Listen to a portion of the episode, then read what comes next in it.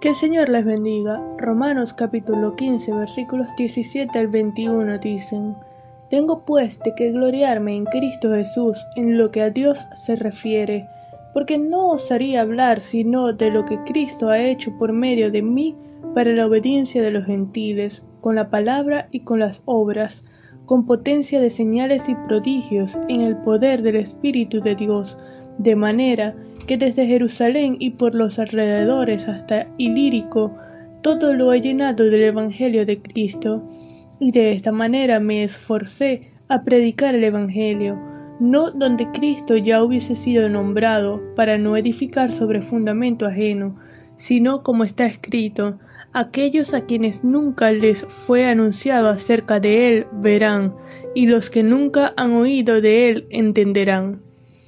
El apóstol Pablo reconoce que ha sido llamado por Dios para la predicación del Evangelio de Cristo a los gentiles, teniendo de qué gloriarse de lo que Cristo ha hecho a través de él. Aquellos que nunca habían escuchado el Evangelio fueron transformados por el poder del Espíritu Santo. Sus vidas cambiaron drásticamente, pasaron de muerte a vida, de un estilo de vida pagano a uno santo, por la predicación del mensaje de salvación dando, de alguna manera, cumplimiento a la profecía que cita de Isaías 52:15, y no edificando sobre fundamento ajeno, es decir, donde otros ya hubiesen predicado, sino yendo a donde el mensaje, las buenas nuevas de salvación en Cristo, no habían sido predicadas.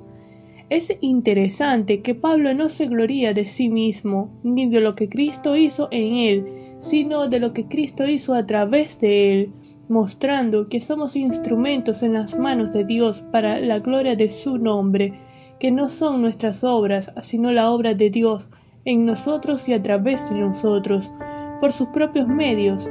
Pablo sabía que ningún gentil obedecería, pero el poder del Espíritu Santo es quien hace la obra transformadora. Nosotros como siervos del Señor obedecemos a su mandato y Él hace el resto del trabajo. Segunda a Timoteo capítulo 2 versículo 15 dice, Procura con diligencia presentarte a Dios aprobado como obrero que no tiene de qué avergonzarse, que usa bien la palabra de verdad. Y el versículo 21 dice, Así que, si alguno se limpia de todas estas cosas, será instrumento para honra, santificado, útil al Señor y dispuesto para toda buena obra. Dispongámonos a cumplir el llamado que Dios nos ha realizado con solicitud, siendo constantes en obediencia y santidad, para que cuando nos toque rendir cuentas el Señor nos diga, Bien, buen siervo y fiel, sobre poco has sido fiel, sobre mucho te pondré. Entra en el gozo de tu Señor. Vamos a orar. Señor, te damos gracias por tu amor, por tu bondad, por tu misericordia. Gracias, Padre, porque nos llamaste porque nos trajiste a tus pies, Dios, por la predicación de tu Evangelio.